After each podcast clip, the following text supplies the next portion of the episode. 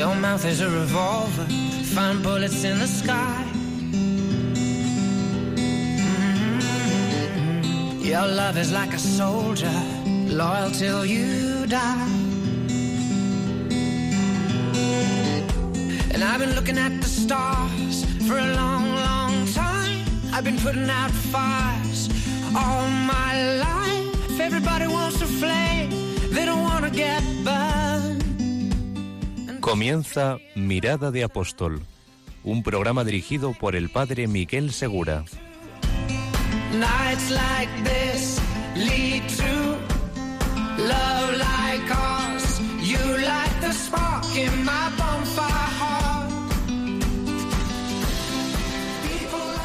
Muy buenas noches, bienvenidos a la última hora del primer día de la semana. ¿Habéis estado atentos a la visita del Santo Padre a Chile y a Perú? Sembrar la paz a golpe de proximidad, a golpe de vecindad, a golpe de salir de casa y mirar rostros, de ir al encuentro de aquel que lo está pasando mal. Como sabéis, en el programa Mirada de Apóstol buscamos que cada cristiano redescubra su dimensión apostólica. Y ya hemos dedicado algunos de los programas a salir de nuestra zona de confort. ¿Qué lleva a tres jóvenes universitarios a dejar su confort y ayudar en un barrio de periferia? ¿Y cómo vive un párroco la aceptación de ese reto pastoral y qué tiene en su corazón? ¿Os lo habéis preguntado alguna vez? ¿Cuáles son los sueños de un párroco sobre su parroquia? Esta edición de nuestro programa quiere ser una ocasión para descubrirlo y al mismo tiempo ofrecer un ejemplo de respuesta concreta a lo que el vicario de Cristo nos pide a todos los cristianos. ¿Qué puede hacer un cristiano para, como dice el Papa, bajarse del sofá y salir de su zona de confort para seguir a Jesucristo? Hoy vamos a ver algunas formas de hacerlo. Volveremos sobre el discurso del Santo Padre en Chile y en Perú. Va a ser muy interesante, pero antes tenemos con nosotros algunos invitados que queremos presentaros. Porque para ayudar a la Iglesia en las zonas más necesitadas y salir de la zona de confort, nada como ir con los protagonistas concretos. Esta noche tenemos con nosotros a don Miguel David Pozo León. Muy buenas noches, don Miguel David. Hola, buenas noches. Y nos acompañan también tres invitados más. María Fernández Martos Ñáñez. Hola, padre. Buenas noches. Pelayo Alcántara Domínguez. Buenas noches. Buenas noches, Pelayo. Y Marta Larrea Navarro. Buenas noches. Quedaos con nosotros. Hoy vamos a tratar de presentaros un apostolado que puede estar al alcance de muchos de vosotros.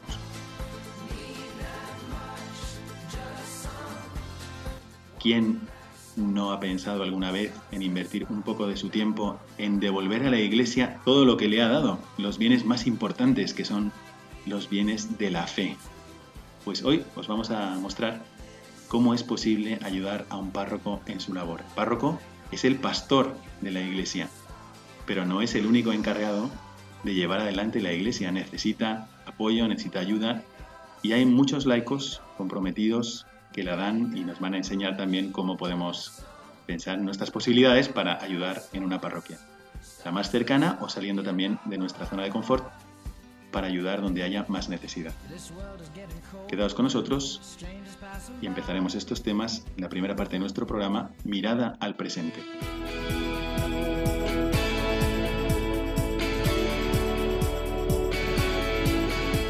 Mirada al presente.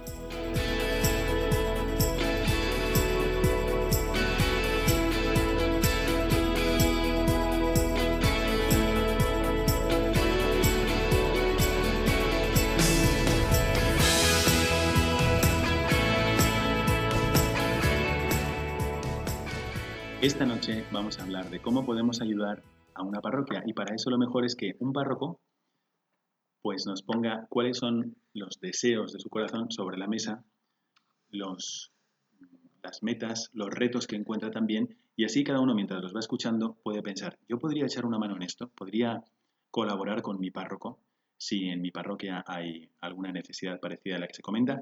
Así que vamos a comenzar dándole la palabra a don Miguel David Pozo León.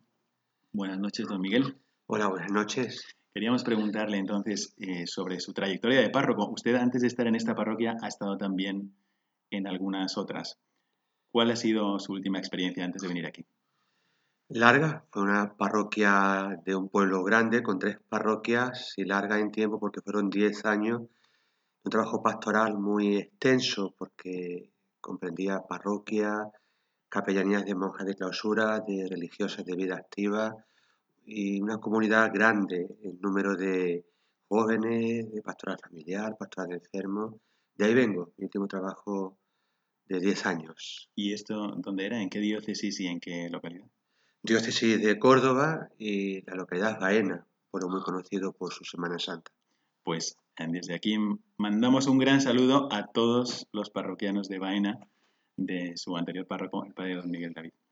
¿Y ahora en qué parroquia ejerce su ministerio y cuáles son los retos que se presentan y en los que usted está también motivando a los seglares para que le ayuden a llevar a cabo la misión?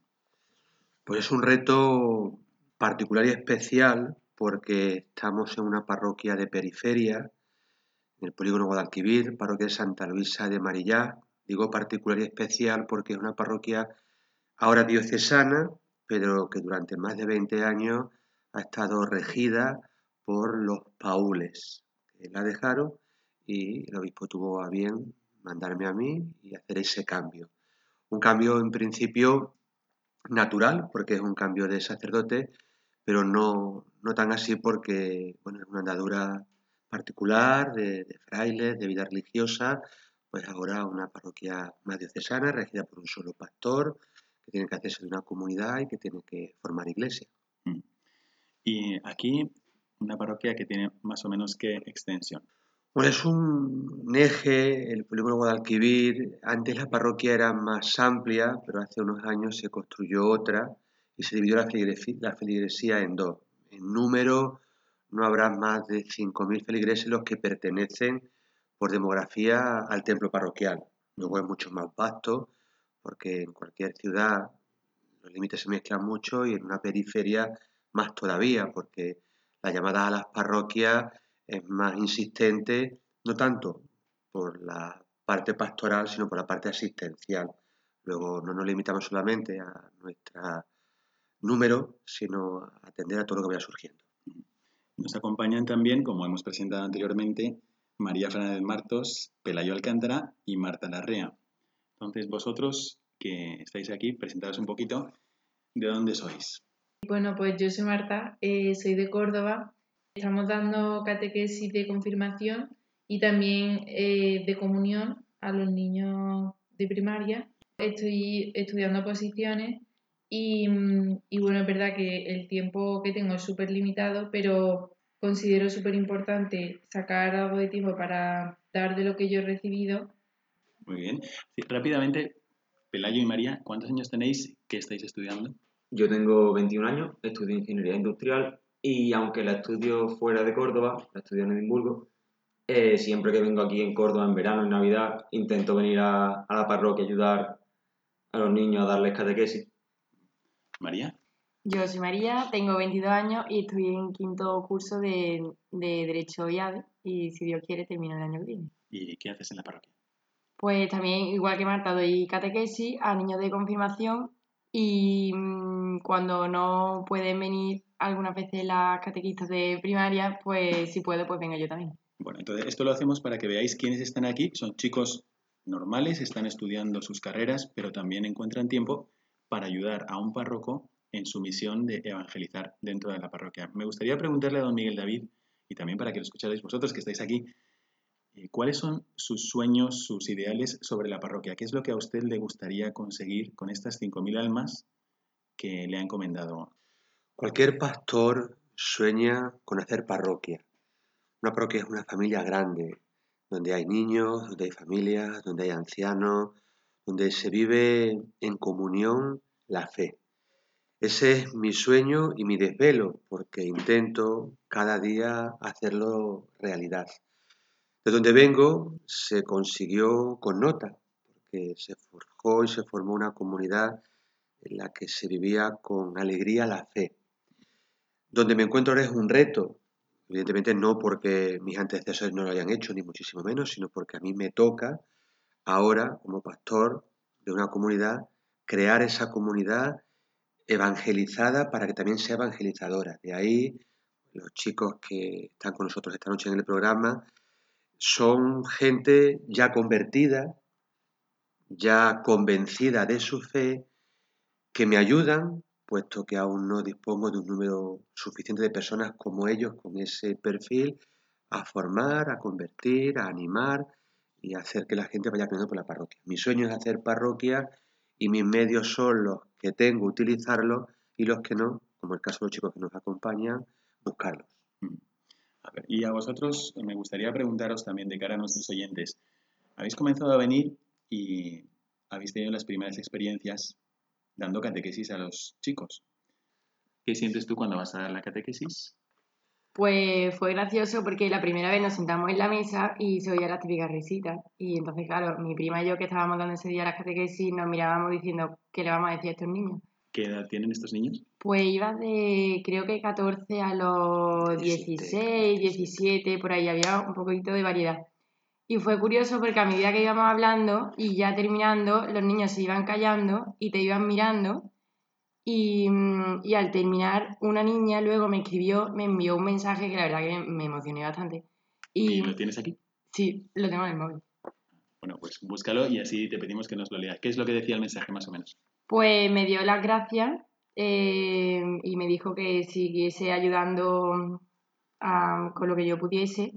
Y mm, a mi primo le dio un derrame cerebral y entonces mi prima estaba un poco callada y lo dijo, al final lo contó y eso yo creo que le conmovió un poco a los niños. Y lo que dijo esta niña, Lucía, me lo escribió Lucía, me dijo que muchas gracias en general y por venir. Dice que le dijese a mi prima que se nota que son grandes personas que me han transmitido mucha confianza y que son admirables. Y que le diga a Florinda, que es mi prima, que tenga mucha fuerza, que verá como su hermano sale para adelante. Tu primo es Edu.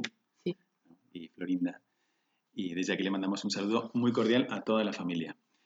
Y tú eh, has tenido esta inquietud de dar catequesis y ayudar a don Miguel David, eh, porque seguramente pues tu pasado ha sido también de formación y has tenido una familia cristiana que te ha formado, ¿es así?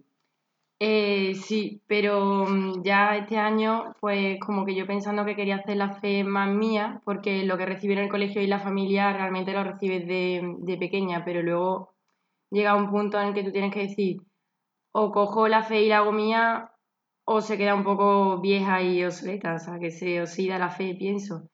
Y salí ese día pensando que había recibido muchísimo más que de lo que yo había dado a esos niños. Y en el caso de Pelayo, Pelayo, tú también has venido alguna vez a dar catequesis, has hablado con los chicos. Para los chicos que nos estén escuchando, tú has hecho esto, pero ¿cuál es tu experiencia de vida de fe? Digamos, ¿ha sido la misma que la de María?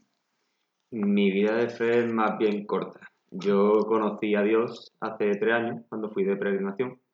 Estuve en un santuario mariano en Bosnia, en Medjugorje, y la verdad que ese fue el primer, la primera toma de contacto mía bien con la religión, porque yo antes mi madre de vez en cuando sí nos llevaba a misa, pero hasta que no fui a Medjugorje no me di cuenta de que existía de verdad y de todo lo que había hecho por nosotros. Entonces yo dije, ¿cómo puedo yo pagarle dentro de, de las limitaciones que tenemos todo lo que ha hecho por mí? Y decidí que entregarme a los demás y intentar compartir mi experiencia con el resto era la mejor forma. Esto ahora lo has hecho viniendo a la parroquia. ¿Antes has hecho alguna cosa más? Bueno, sí, yo me fui de misiones a Guinea Ecuatorial. Estuvimos allí en Malabo. Fuimos justo al empezar el curso dos semanas y estuvimos allí evangelizando, eran misiones urbanas, estábamos en la ciudad y estábamos invitando a la gente a la parroquia, conociendo a los, al grupo de jóvenes que había allí. Bueno, pues esto es notorio, como un chico que está estudiando una carrera y que no ha tenido un cultivo especial de la fe, también puede llegar a descubrir la fe y decir, pues ahora voy a compartirla con los demás como está sucediendo en la parroquia. Y no solo compartir con los demás su experiencia, sino él mismo tener una experiencia de iglesia. Lo que estamos viviendo hoy en el estudio, queridos oyentes, es una experiencia a la vez sencilla, porque son tres jóvenes que están ayudando como catequistas en una parroquia de periferia, pero también es singular, porque son tres jóvenes que salen de su zona de confort y ayudan a otros cristianos en una zona más desfavorecida en el plano pastoral y también en el plano de experiencia eclesial. Así que mientras reflexionamos sobre esto, pensemos si cerca de nosotros también puede darse esta posibilidad. Volvemos con vosotros dentro de unos minutos después de esta reflexión musical.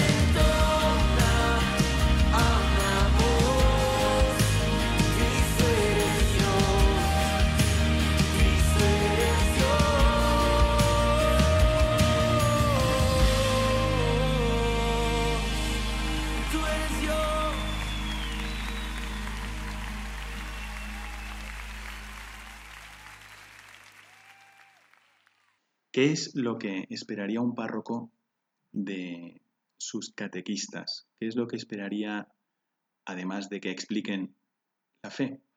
Don Miguel David, ¿qué es lo que usted podría decirle a algún chico que nos esté escuchando y que diga, uy, pues sí, María, que ha tenido una formación cristiana desde niño, como la he tenido yo a lo mejor, o Pelayo, que no ha tenido esa formación cristiana mm, o la ha tenido muy, muy débil y sin embargo despierta a la fe, están ayudando en una parroquia, a lo mejor yo también podría. ¿Qué es lo que espera un párroco de sus catequistas? Que sean catequistas, que sepan evangelizar. Ellos han dicho una cosa que es vital y es que ellos reciben más de lo que dan. Eso lo hemos oído muchas veces porque es cierto. Cuando no perdemos la capacidad de sorprendernos, cuando no vamos de maestros, sino que compartimos la fe, el amor a Dios que llevamos, eso nos rebota, eso nos llega. Si tú le hablas, como decía muy bien María, a una chica de tu experiencia de Dios, de tu experiencia de dolor desde Dios, impactas a esa chica. Y como esa chica queda, a su vez te impacta a ti porque tú te das cuenta de que esa experiencia que tú tienes de Dios, al compartirla con ella, ella la ha descubierto. Eso es una novedad maravillosa porque como amor, no otra cosa que amor, cuando se da se multiplica.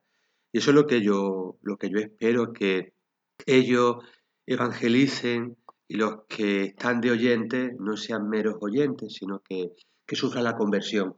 Los jóvenes tenemos, tienen el riesgo de pasar por las iglesias buscando papeles, no buscando vida. El papel de la confirmación no sirve. Ahora, un adolescente de 14, 15, 17 años centrado en Dios, sí sirve. Se sirve a él porque encuentra la felicidad y sirve a la sociedad porque se hace útil al otro, útil al prójimo. Y en ese ir y venir de los que cruzan el puente, como yo le llamo, ¿no?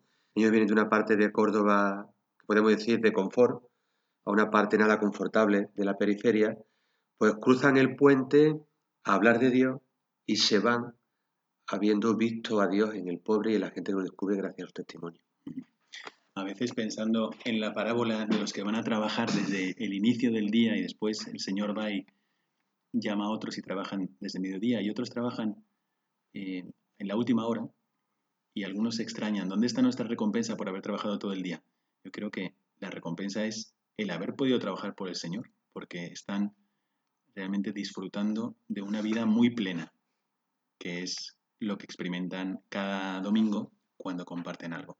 Ahora, pensando en los oyentes, y antes de preguntarles sobre los retos de la parroquia a don Miguel David, eh, me gustaría que nos explicarais, pensando en los oyentes, si alguno se imagina que es dedicar muchísimo tiempo de la semana porque voy a ser catequista, en realidad, ¿en qué consiste vuestro venir aquí a la parroquia y ayudar como catequistas? En la práctica, todos los domingos, todos los cristianos tenemos que ir a misa. Vosotros venís aquí ¿Y luego qué hacéis, Marta?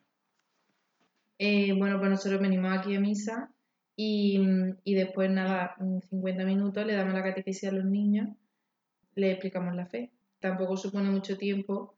Imaginémonos que nos está escuchando alguien pensando, pues es que yo comprometerme cada semana para ir todas las semanas a dar catequesis, ¿cómo solucionáis esto entre vosotros? Porque alguno puede decir, yo quiero ayudar, pero no puedo ir todas las semanas. A ver, María, ¿qué le dirías? Pues al principio estábamos poquitos, estábamos cinco o seis y luego nos hicimos un, planning porque se fueron uniendo varios amigos, nos hemos hecho un planning y el día que no pueda uno porque tiene que estudiar, pues lo sustituye, lo sustituye otra persona.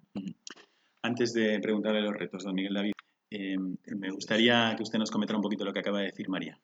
Lo normal es que en una comunidad evangelizada y evangelizadora sean los mismos de la comunidad los que su ministerio sea la catequesis. Eso lleva una programación, una preparación, un compartir y un dar. En este caso, en este cruzando puentes, como son universitarios y gente comprometida mucho con su futuro y sus estudios, ¿qué hemos hecho? Pues hemos hecho una programación a lo largo del curso y esa programación la hemos dividido en unos equipos de trabajo. Ellos están de dos en dos. Vienen cuatro cada sábado y esos cuatro ya saben su programación el día, el sábado que les toca y se preparan su tema. Cierto que si, por ejemplo, ese sábado hay siete u ocho que pueden venir a apoyar a los que les toca, también vienen. Que hay una celebración, pues también se unen, porque el número es muy importante para evangelizar a un joven, no solamente el tú a tú, sino una celebración, pues cargada de jóvenes, cargada de muchas personas que ya saben rezar, te ayuda, te ayuda a rezar. Entonces, ¿cómo están haciendo ellos? Están haciendo con mucha generosidad, con nuestro planning, y van pues viniendo cada semana cuatro. Y se reparten conmigo. En los grupos hay primero una pequeña, un pequeño encuentro de oración conmigo, y luego hay un- dos grupos pequeños, pequeños, no son pequeños, el número son 15, 15 o 20 y 20, pero quiero decir que se reparten con los catequistas y luego volvemos a una puesta en común para compartir en, en grupo grande el tema de ese día. O sea que en realidad esto es muy llevadero. Uno podría pensar, yo mm, no me puedo comprometer cada semana, pero si me estoy turnando con un amigo, si me puede suplir durante los exámenes, si en realidad siempre estoy protegido y apoyado por otro, pues en realidad podría ser también mi apostolado. Que desde aquí lanzamos una pregunta. ¿No podrías tú también echar una mano a tu párroco o encontrar el sitio donde poder apoyar a la iglesia al dar catequesis? Y también para los que estáis aquí. Si el Señor ha dicho que no va a quedar ni, una, ni un vaso de agua que se dé en su nombre, no va a quedar sin recompensa, imaginaros si en lugar de un vaso de agua es el bien más grande que puede haber, que es el bien de la fe. Cuando tú compartes la fe, estás haciendo el acto de caridad más grande que puedes hacer. Tengo una curiosidad que voy a dirigir a vosotros tres, y, y es cómo empezó todo, porque vosotros no estabais aquí, eh, todavía no conocíais a don Miguel David, así que contadnos un poquito cuál ha sido vuestra experiencia de, no estar aquí hasta llegar a ser catequista. La primera vez que vinimos aquí a la parroquia fue para dar testimonio de nuestra fe un sábado por la tarde. Nos lo pidió el párroco de, de Santa María Luisa y bueno, la verdad es que pues salimos encantados y eso pues vimos a niños que tenían muchas ganas como de encontrarse con Dios y de conocer la fe y pues nos animamos a mm, comprometernos y ser catequistas. ¿Tú cómo viviste, María? ¿Cómo viviste ese momento de la primera vez que viniste a la parroquia de Santa Luisa, Santa María Luisa de María?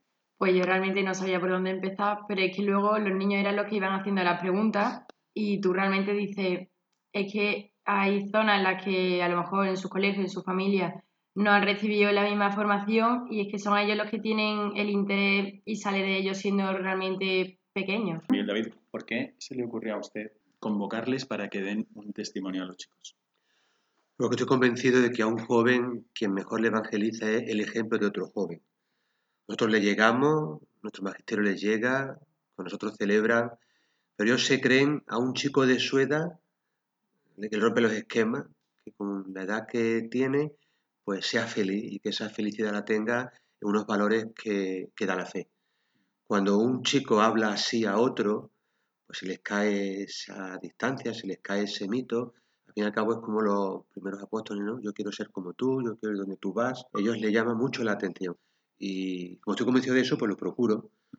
Lo procuré cuando empecé con los grupos de aquí, traer a jóvenes convencidos para que dieran su testimonio y lo sigo haciendo cuando hemos hecho una celebración, un encuentro de oración, pues una Eucaristía que ya hemos celebrado con ellos. No le podemos imponer la misa, tenemos que ayudarles a descubrir la riqueza de la Eucaristía, pero en su lenguaje. Su lenguaje es pues, rodeado de gente de su edad, que a diferencia de ellos saben rezar, cantan rezando y entienden que la fe se celebra. Por eso nos valemos de ellos para que con ellos esto descubran. Pensando en algún oyente que se le esté creando en la mente la posibilidad de que pueda ser catequista, pero que le entren miedos, a veces los miedos nos detienen mucho. Y se pueden imaginar, yo, ¿qué voy a hacer delante de unos chicos si me pide el párroco que les explique, por ejemplo, no sé, la Eucaristía y que yo comulgo, vivo, pero no sé explicarla y me da como pánico escénico? Le vamos a preguntar a Peleayo, eh, ¿cuál ha sido tu experiencia al, venir aquí? ¿Tú te imaginabas a lo mejor que ibas a tener un grupo de 30 personas mudas que estarían mirándote y que sería muy difícil explicarles algo, pero ¿qué es lo que tú has vivido cuando has dado la catequesis? Bueno, yo cuando vine a dar catequesis el primer día estaba nervioso, con lo cual intenté prepararme el tema lo mejor que podía, aunque no era fácil. Y cuando llegué aquí con un amigo, nos dijeron, vale, estos son vuestros chicos, tal, y empezamos, intentamos explicarle lo que era la real presencia de Cristo, la Eucaristía y todo. Y cuando estábamos ahí nos dimos cuenta de que los niños tenían un montón de dudas sobre cosas mucho más simples y decidimos empezar por la base. Y al final no nos dejaron explicarle la, la comunión porque nos hacían tantas preguntas, nos gritaban las preguntas casi para que les contestásemos a ellos en vez de a los otros. Por ejemplo, ¿qué preguntas eran las que preguntaban a ti y a vuestros amigos catequistas? Pues nos preguntaban un poco de todo, la verdad. Estaban, mostraron mucho interés de la gente poseída, me parecía muy curioso, pero al final acabamos hablando un poco de, de todo. Bueno, es que a veces se puede tomar de punto de partida casi cualquier cosa para acercar a la gente a Dios. Y a veces por una película, por una serie, por algo que se ha comentado, los chicos pueden tener curiosidades y necesitan referentes. Pero si son referentes jóvenes que admiran de su edad, también pues están también más abiertos.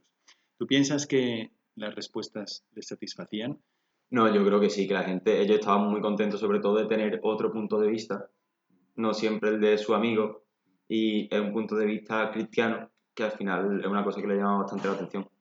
Yo quisiera preguntarle también a don Miguel David, párroco de Santa Luisa de María, ¿qué, qué es lo que pasaría si un párroco se encontrara de repente sin catequistas? ¿Es realmente necesario que haya catequistas en una parroquia? Es imprescindible que la parroquia sea evangelizada y cada uno tiene su parte. El ministro administra sacramentos, predica la palabra, da catequesis, pero es que un cristiano por vocación también tiene la misión de catequizar. Si no los tiene, de hecho yo no tengo el tipo de catequista joven necesario, pues lo busco otras comunidades. La iglesia no tiene muros. Entonces, si mi comunidad en concreto no la tiene, bueno, somos misioneros, ¿no? Pues qué problema hay en que alguien misione aquí. De hecho, mi, mi sueño es que una vez evangelizados seamos nosotros los que misionemos en otros lugares. Donde yo vengo había una, una juventud modélica por su entrega a Cristo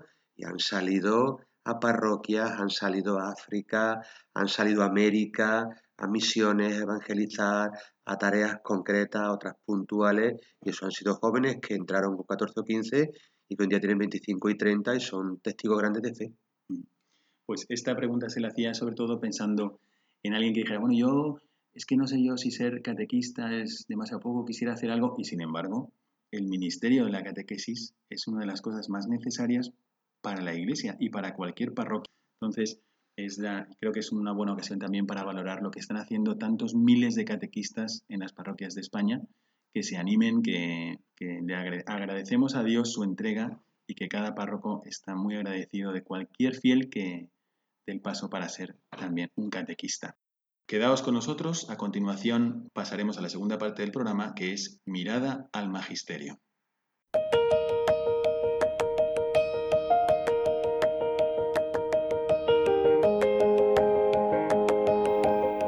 Mirada al Magisterio.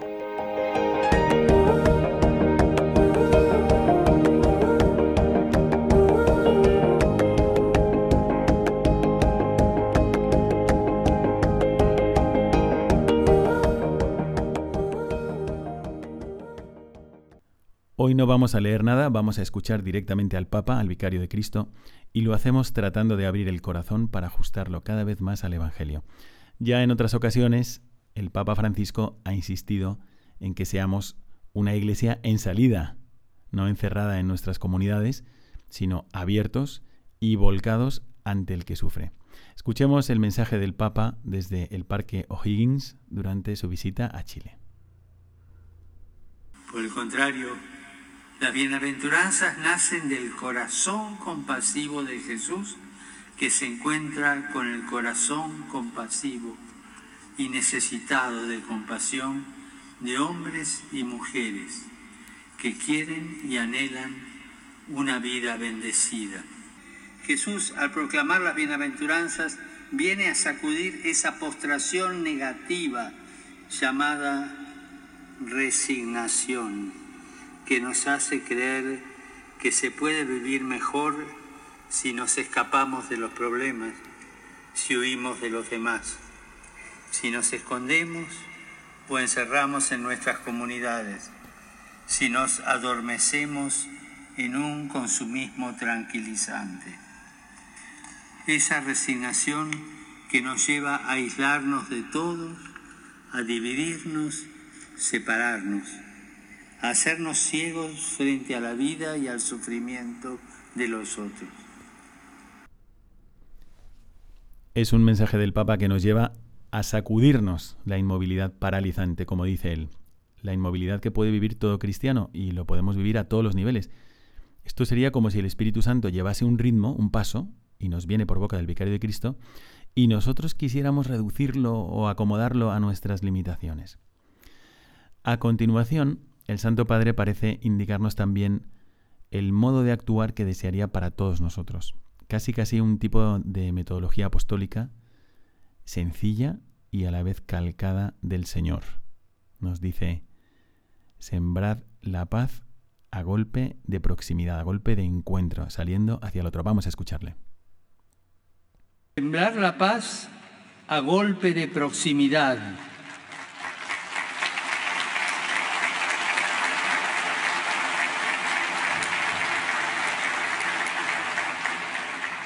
Sembrar la paz a golpe de proximidad, a golpe de vecindad, a golpe de salir de casa y mirar rostros, de ir al encuentro de aquel que lo está pasando mal, que no ha sido tratado como persona, como un digno hijo de esta tierra.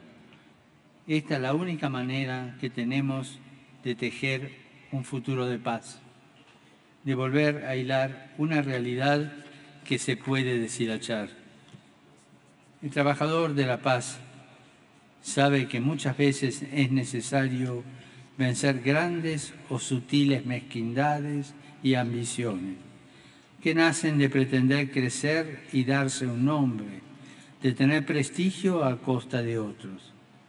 El trabajador de la paz sabe que no alcanza con decir no le hago mal a nadie, ya que como decía San Alberto Hurtado, está muy bien no hacer mal, pero está muy mal no hacer el bien.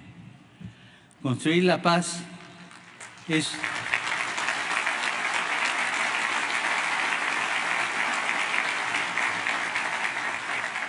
Construir la paz es un proceso que nos convoca y estimula nuestra creatividad para gestar relaciones capaces de ver en mi vecino no a un extraño, a un desconocido, sino a un hijo de esta tierra.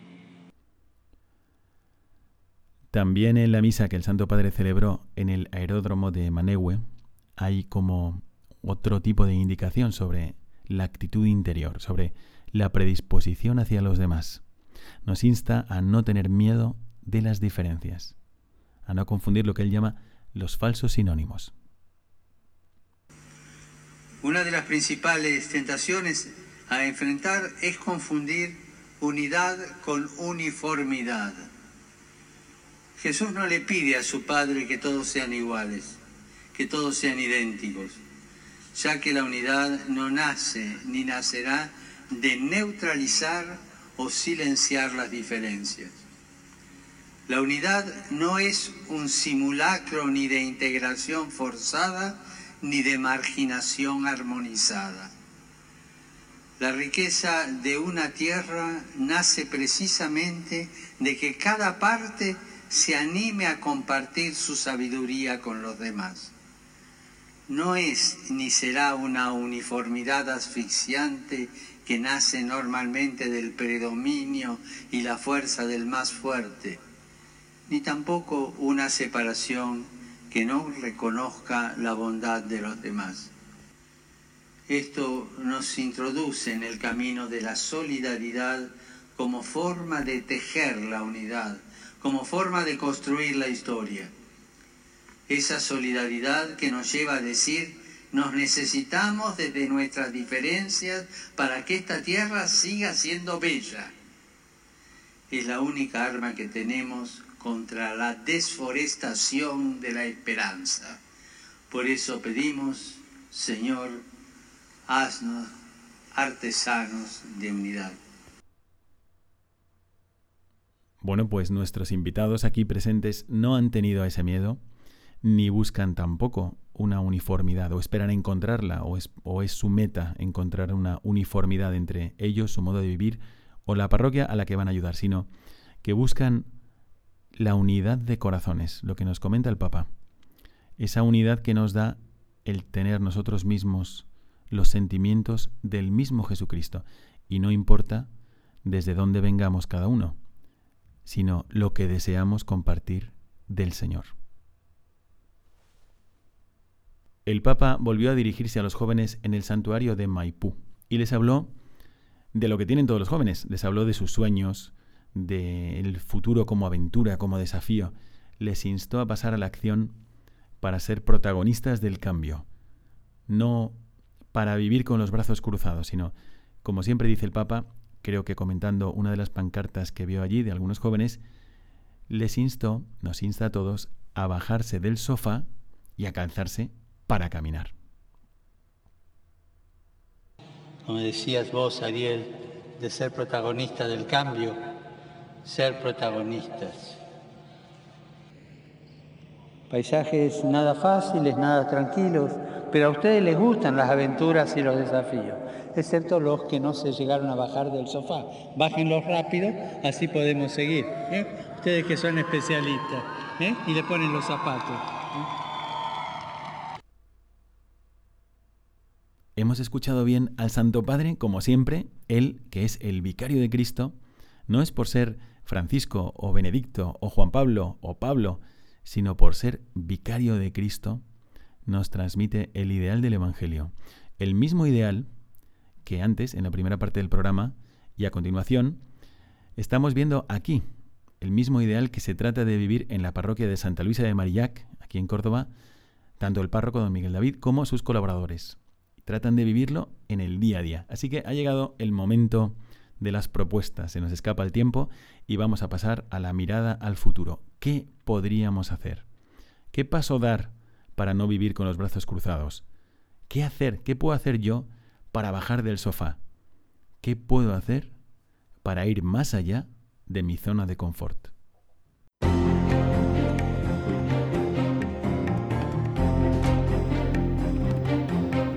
Mirada al futuro.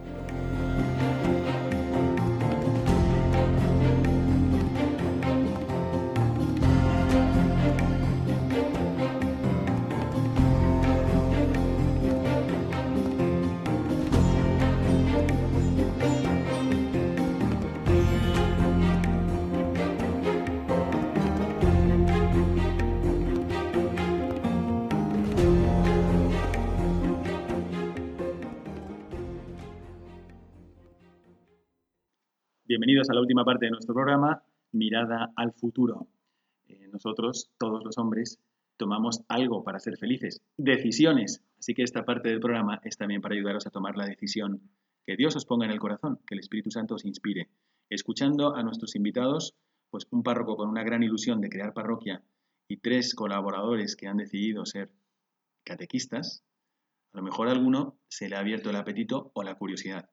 ¿Sería posible que yo también ayudara en mi parroquia o a un párroco conocido en la catequesis de su parroquia? Así que vamos a preguntar a nuestros huéspedes, en primer lugar a don Miguel David, eh, ¿qué aconseja quienes están escuchando el programa, desean ser catequistas o quieren invitar a alguien a que sea catequista? Hablamos de jóvenes que evangelizan. El joven evangeliza a otro joven ya con su presencia. Luego es muy sencillo decir, mira, pues voy a apoyar esta parroquia yendo con mi grupo de jóvenes o con mis amigos a esta misa que hay poco, porque con nosotros son más, ya se animan. Eso es un paso sencillo que puedes ver dónde hace falta y dar el paso. Otro, ofrecerte, ¿qué puedo hacer? ¿Qué puedo hacer? A lo mejor no tienes una preparación suficiente, inmediata, para llevar solo un grupo de adolescentes, que es muy difícil, pues si puedes colaborar con otro o ponerte con un catequista mayor o con el nuevo párroco la forma conveniente para ser útil a ese grupo. Y no es difícil, porque hay medios, hay personas que te ayudan y con el rodaje se va aprendiendo. Bueno, estamos un poco con el tiempo encima, pero vamos a pediros a cada uno de vosotros una idea para nuestros oyentes. ¿Qué podríamos hacer? ¿Qué sugerís vosotros de cara a los próximos 15 días? ¿Algún buen propósito? Un buen propósito. Mm, yo creo que sería pues con un amigo tuyo acercarte al sacerdote y proponerle hacer unos testimonios. Un amigo me decía, imagínate que te llaman de la empresa más importante del mundo y te ofrecen trabajo. ¿Dirías que sí o que no? En la empresa que más rentable, pues muchísimos dirían que sí, pues te lo están ofreciendo. Es la empresa de la redención y te están ofreciendo un puesto privilegiado que está seguro recompensado. Y aunque no estuviese recompensado, valdría la pena. Pues esto es ayudar a la difusión de la fe, para que todos tengan la experiencia del amor de Dios. Pelayo, ¿alguna sugerencia para los que estén escuchando el programa? Si tú coges a tu grupo de amigos y lo organizáis entre todos, no supone nada de tiempo y encima tú estás haciendo apostolado no solo con los chicos a los que tú le das catequesis, sino con tu grupo de amigos. Es una iniciativa que sale una persona, pero si está apoyado por un grupo de gente, siempre va a ser mucho más viable. Efectivamente, y es verdad que cuando uno dice, bueno, yo ya he aprendido la fe, sí, pero uno aprende realmente las cosas cuando es capaz de explicarlas. Es como cuando te cuentan un chiste, luego lo quieres repetir y no puedes. Pero si ya lo has contado tres veces, ya es tuyo, ¿no? Bueno, pues lo mismo así todos los conocimientos que tenemos. Cuando eres capaz de explicarlo, entonces que realmente lo has entendido. Tienes toda la razón, Pelayo. También es una manera de hacer apostolado con tus propios amigos. Y por último, María. María, ¿qué sugerirías a los oyentes después de haber escuchado este programa? Pues yo propongo ir a tu parroquia y que el párroco sepa que tú estás disponible para lo que él necesita, ya sean catequesis y a ordenar lo que sea, mm, cualquier cosa que necesita. A lo mejor el primer día no te avisa, pero a la semana siguiente sí. Y si a lo mejor todavía no hay un grupo de catequistas, a lo mejor eres tú el que puede iniciarlo y el párroco está, está esperando a que tú vayas y lo inicies. Pues son tres sugerencias muy buenas que os animamos a tener en cuenta, especialmente pues la de que no estáis solos, no es un trabajo solo individual, podéis hacerlo con un grupo de amigos y me gustaría darle la palabra a don Miguel David para que nos mandara un mensaje final, todos los que estáis escuchando el programa, a los que estáis haciendo ya catequesis o a los que estáis pensando en la posibilidad de hacer de esto vuestro apostolado, vuestra dimensión apostólica de cristianos, por el impulso que recibimos en el bautismo, se puede vivir perfectamente dando catequesis. Don Miguel David. Se vive, yo me atrevería a decir, mejor. La fe, cuando se comparte, te da un eco de, de emotividad, de deseo, de felicidad, de saberte útil, de saberte necesario para muchas realidades de la vida. No hay mejor forma, por eso la fe se expresa de forma comunitaria, ¿no? que hacer comunidad viviendo la fe. Y si eso tiene el toque de lo joven, es una pasada. qué cristiano, sobre cuando vamos creciendo, qué cristiano se emociona cuando ve un grupo de jóvenes rezando, cuando ve un grupo de jóvenes eh, haciendo cola para confesar, cuando ve a un grupo de jóvenes comulgando de forma devota? Eso nos anima porque nos recuerda que la iglesia sigue estando y la iglesia tiene que dar y va a seguir dando una respuesta importante y sobre todo a la gente que más la necesita, que es la juventud, con el futuro tan, bueno, pues tan oscuro que a veces se, le, se les presenta, pero tan maravilloso como es el que la Iglesia les quiere dar. Mm. Bueno, pues queridísimos oyentes, estamos concluyendo ya el programa Mirada de Apóstol y ha sido un momento estupendo para descubrir este lugar y este ministerio de la catequesis, esta frontera de la iglesia que es tu propia parroquia, y, a lo mejor el Espíritu Santo ha hecho surgir en alguno de vosotros el deseo de colaborar también en la difusión de la fe, en la edificación de la propia comunidad parroquial, aportando vuestro tiempo y vuestras energías, vuestro, entusiasmo en la catequesis. Desde aquí os mandamos nuestro cordialísimo saludo de parte de don Miguel David Pozo León, de María Fernández Martos Yáñez, Pelayo Alcántara Domínguez y Marta Larrea Navarro. Que Dios os bendiga, nos escuchamos dentro de 15 días y desde aquí un servidor, para Miguel Segura, os manda la bendición sacerdotal.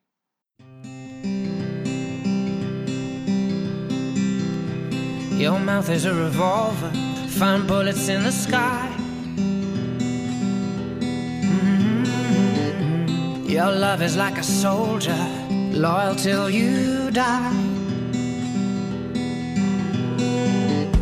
And I've been looking at the stars for a long, long time. I've been putting out fires all my life.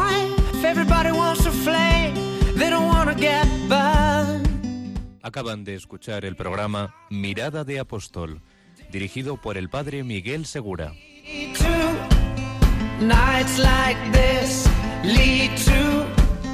Love like. You the spark in my bonfire heart.